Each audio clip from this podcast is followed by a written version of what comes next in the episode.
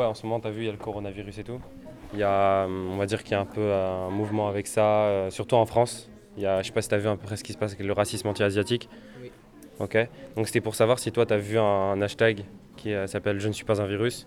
Et qu'est-ce que tu en penses de ça Genre, euh, est-ce que tu as vu à peu près ce qui s'est passé avec ça?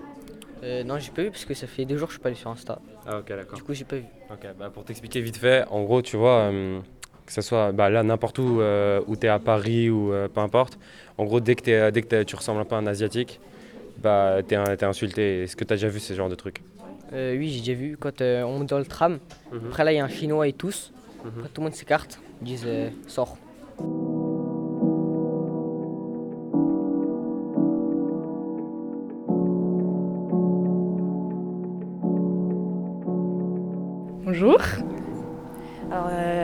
Poser quelques questions. Euh, quels stéréotypes avez-vous déjà entendus euh, sur les communautés asiatiques? Euh, on a pu, j'ai pu en entendre plusieurs, mais celle qui me revient en tête en premier, c'est celle qui dit qu'ils se ressemblent tous. Et je trouve que c'est un stéréotype euh, bien abusé. Le coronavirus a mis en évidence un racisme déjà présent depuis longtemps dans notre société, un racisme dit ordinaire auquel la communauté asiatique est souvent confrontée. Il s'agit d'une série de discriminations considérées comme anodines qui ont lieu au quotidien. Tu manges du chien Chinois et japonais, c'est tous les mêmes de toute façon. J'ai travaillé comme un chinois aujourd'hui ou encore tes parents travaillent au wok. Autant d'exemples de remarques racistes n'ayant pas forcément pour but de blesser, mais qui doivent cesser. Nous avons décidé de choisir ce sujet pour que l'on prenne conscience de la gravité de ce racisme. Malheureusement, de nombreuses personnes prennent ce sujet à la légère ou n'y prêtent pas attention. Nous sommes toutes et tous témoins de ce racisme. Lutter contre cette forme de discrimination, c'est lutter pour un avenir meilleur, centré sur de bonnes bases et surtout sur le vivre ensemble. Et c'est pour cette raison que nous voulons vous sensibiliser sur le sujet avec le reportage qui va suivre. Un restaurant qui a la classe. D'accord. Un restaurant qui a du chien.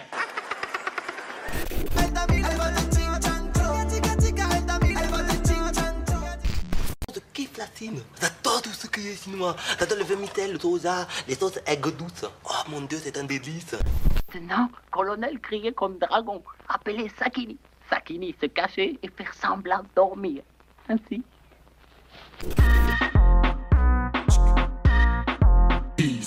Alors ça se passe?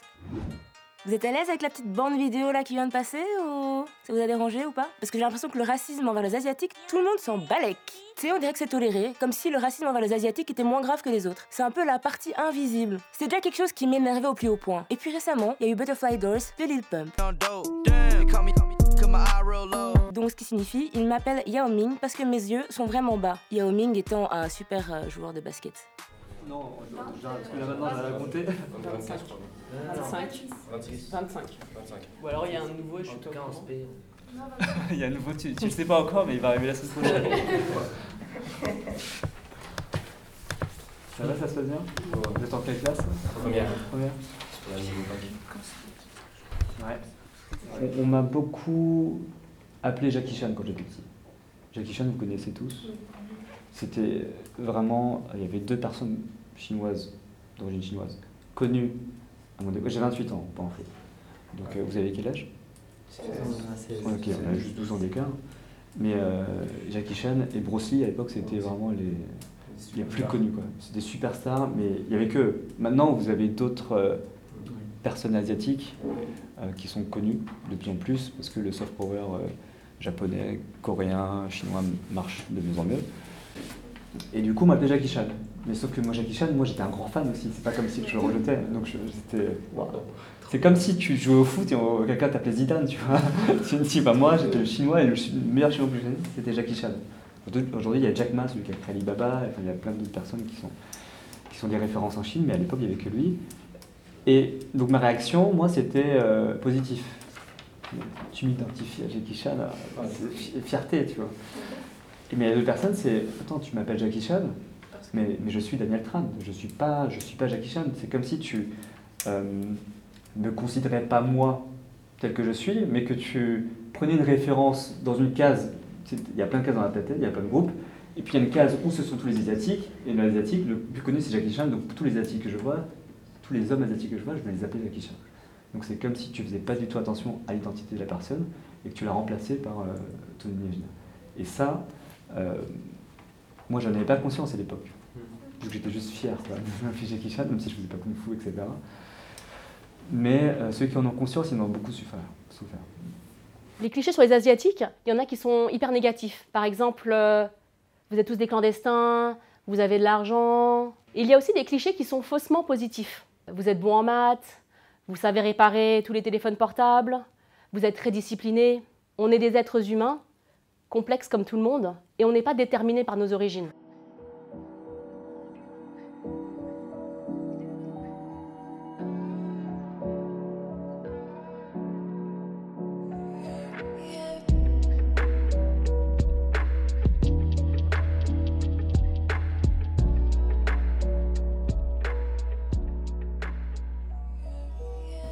Parle beaucoup de Ah, les Asiatiques sont comme ça. Mais déjà, on différencie même pas les Coréens des Japonais, les Chinois des Vietnamiens, etc. Et dans les Chinois, on différencie on, bah, Wenzhou pour ceux qui entendent pour la première fois, le Wenzhou, les Techiao et les Cantonais et autres. Il y a plein de sous-cultures différentes. La Chine, faut pas oublier, c'est 17 fois et demi plus grand que la France.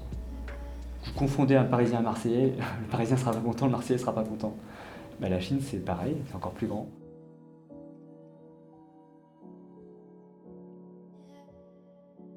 Il y a ce qu'on appelle le racisme ordinaire. C'est des petits micro-agressions que tu peux avoir au quotidien, comme je te dis, euh, se pisser les yeux, euh, ni hao, euh, imiter l'accent chinois, ah tiens, il y a du riz dans la cantine, ça te fait penser à ce que tu manges chez toi, où il y a des nems, etc. Ça, ça arrive. Donc ça, c'est... Comment? C'est quoi du il y a du riz, pardon. Et donc ça, c'est ce qu'on appelle des, des microagressions. On nous envoie nos ori- origines, et puis, euh, puis parfois de manière très maladroite, et parfois de manière blessante. Euh, ouais, tu manges du chien à la maison, des trucs comme ça. Il, y a parfois ces remarques-là, tu vois. Et donc, euh, ces genres de discrimination, ouais, carrément. Je l'ai déjà reçu. Mais après, je me suis, je pense pas m'être fait agresser. Je me suis pas fait agresser parce que j'étais d'origine chinoise. Et donc ça, c'est le racisme ordinaire, parce que tu, des microagressions, que je mets en opposition avec euh, ce qui arrivait à Zhongxaolin, quoi. Où vraiment, c'est chinois est égal à sac d'argent qui, est- qui est sur pattes, et on va l'agresser parce qu'on pense que tous les Chinois ont de l'argent. Donc chinois est égal à personne qui a de l'argent, donc on va l'agresser. Et donc ça, c'est un ciblage qui est raciste. Et derrière, on va l'agresser. Donc ça aussi, c'est une agression euh, qui est raciste. Tout à l'heure, vous avez évoqué la notion de plainte pour vos grands-parents, mais ma Oui. question du coup, c'est est-ce que au jour d'aujourd'hui, ce racisme il est condamné par la justice? Il est condamné par la justice. On a eu la preuve, plusieurs preuves. Déjà en 2012, on avait porté plainte contre un, article de Le Point, le magazine Le Point, qui s'appelait L'intrigante réussite des Chinois en France. Et on était la seule association à s'être indignée contre ça et à vouloir porter plainte. Mais on ne pouvait pas le faire parce qu'on n'avait pas assez de, temps d'existence.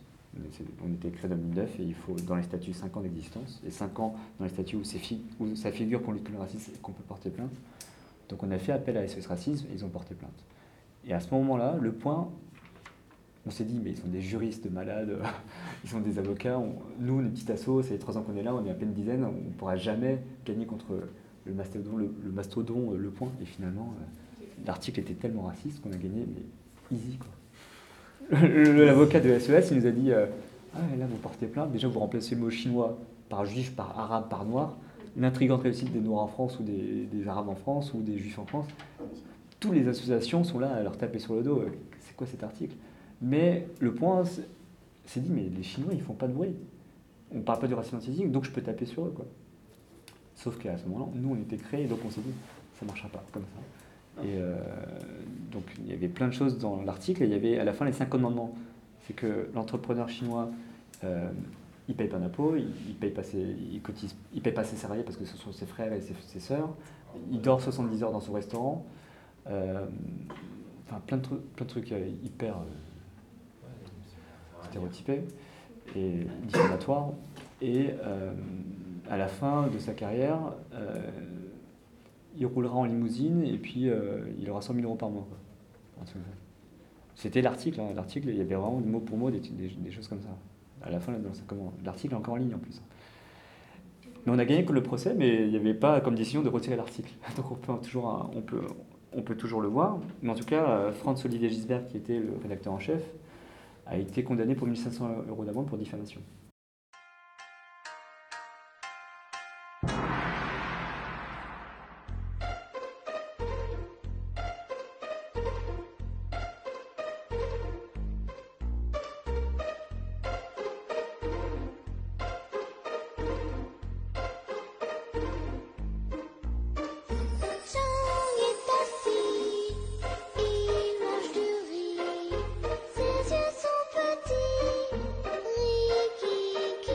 C'est une comptine qui, est à destination des, écoles maternelles, euh, qui nous a beaucoup marqué, qui nous a beaucoup interpellé, parce que ça véhicule beaucoup de stéréotypes sur les Chinois.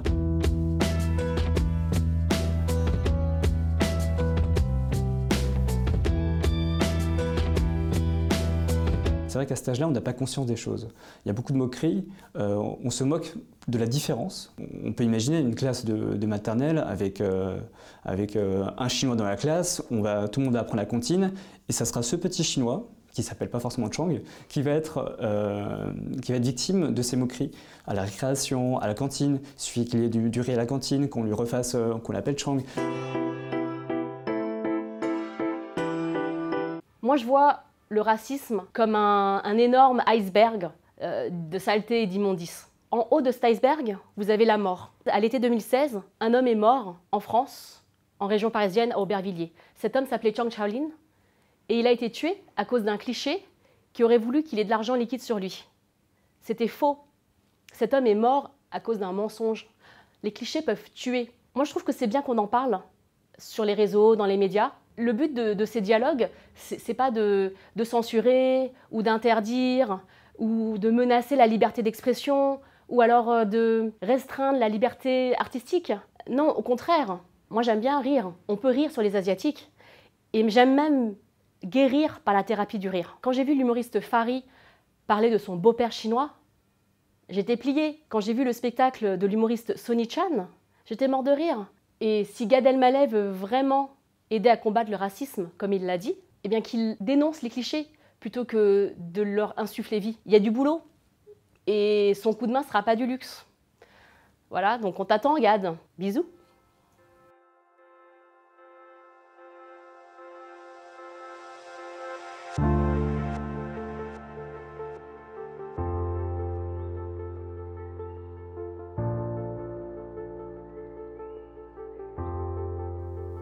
Lorsqu'on est victime de racisme, nous devons réagir. En effet, cela peut être assez délicat, mais c'est en parlant et en s'imposant que nous pouvons lutter contre un racisme. Plutôt que d'accuser la personne de vous avoir blessé, vous pouvez expliquer à votre interlocuteur que ces paroles sont blessantes. Exprimez vos sentiments de façon personnelle afin que l'agresseur se sente moins atteint et puisse réfléchir à son comportement sans que la faute ne lui soit complètement imputée. De plus, il ne faut pas hésiter à en parler à notre entourage, car si on ne le dit pas, la situation risque de s'aggraver et cela peut faire commettre plus d'une action grave. Les remarques qui sont soi-disant drôles peuvent affecter plusieurs d'entre nous. Bonjour. Tout d'abord, je voudrais dire que le racisme envers les Asiatiques n'est pas considéré de la même manière que le racisme envers d'autres communautés. Pour lutter contre cela, je propose de faire une journée de prévention au sein du lycée ou même passer dans les classes pour leur expliquer, car selon moi, certains élèves ne se rendent pas compte de la situation et ne savent pas qu'ils peuvent les blesser sans se rendre compte. Je voudrais aussi donner la parole à ceux qui sont victimes de ce racisme envers les Asiatiques, car selon moi, ils ne prennent pas la parole ou très peu. On doit les entendre pour avancer et lutter contre ce racisme. Pour cela, je propose qu'il y ait un numéro de secours pour ceux qui sont victimes de racisme pour les accompagner. Et pour les jeunes qui sont victimes d'aller voir un adulte et d'en parler.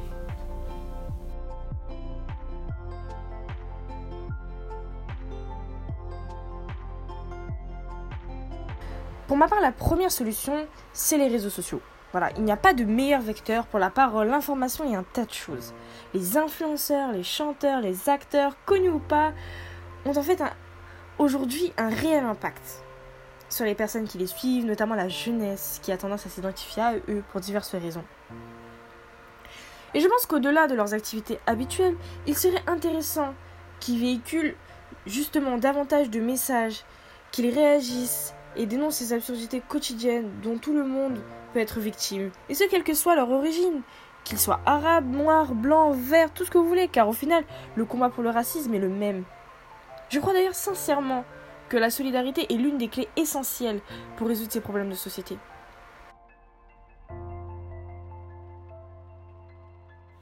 Face au racisme anti-asiatique qui s'est banalisé et installé depuis de nombreuses années en France et dans le monde, je propose plusieurs actions qui pourraient faire bouger les choses. Tout d'abord, j'aimerais faire une campagne de prévention avec des affiches, mais également des courts-métrages diffusés à la télévision et sur Internet pour toucher le plus de monde possible. Une ONG financerait toute cette campagne, mais également un film qui serait diffusé au cinéma car le cinéma accueille beaucoup de spectateurs, cela sera intéressant de passer le film sur ce racisme pour tous les âges, pour éduquer également les enfants sur ce racisme. L'argent récolté pour le film sera donc utilisé pour financer la campagne de sensibilisation également. Les écoles pourraient proposer une diffusion du court métrage pour éduquer les enfants dès le plus jeune âge j'aimerais mettre en place plusieurs choses. Premièrement, nous devons faire des dons et nous engager au sein d'une organisation luttant contre le racisme. Il faut faire face au racisme en société. Deuxièmement, j'aimerais mettre en place dans toutes les villes du monde une voire deux organisations qui permettent de lutter contre le racisme afin que les personnes qui sont victimes de racisme ne se sentent pas seules et qu'ils peuvent en parler à d'autres personnes. Et grâce à ces organisations, nous pouvons faire des manifestations afin de stopper tout cela. Agissons contre le racisme et toutes les formes de discrimination. Bonjour, je m'appelle Lila et je vais vous dire selon moi quelles mesures prendre pour affronter n'importe quelle forme de racisme. Je pense que ce sont des normes à prendre en compte dès le plus jeune âge, par l'éducation des parents et que les enseignants en parlent en classe. Il faut prendre des mesures qui sont radicales en rappelant aux personnes que le racisme est puni par la loi et passible d'une amende. Pour moi, cela va faire changer et faire peur aux racistes. Par la suite, j'encourage toutes les marques comme Bershka, Zara ou encore Louis Vuitton, connus dans le monde entier, à soutenir des campagnes avec des collections euh, qui, dénormalisent certaines choses, avec des t-shirts où il serait écrit des phrases qui dénoncent ce racisme ordinaire par exemple. Ensuite, il y a un manque de représentativité des communautés asiatiques en France, qui peut aussi expliquer ce racisme. Il devrait diffuser des séries, davantage de séries, qui peuvent réduire en miettes certains clichés des, podcasts, des magazines, des reportages sur les chaînes françaises. Car c'est ça aussi la France. La diversité, il ne faut pas l'oublier. Et surtout, n'oublie pas que tu n'es pas seul et n'aie pas peur de te confier ou de demander de l'aide aux gens. Nous sommes tous plus forts ensemble et non tout seul. Tu surmonteras tout ça et ça sera du passé.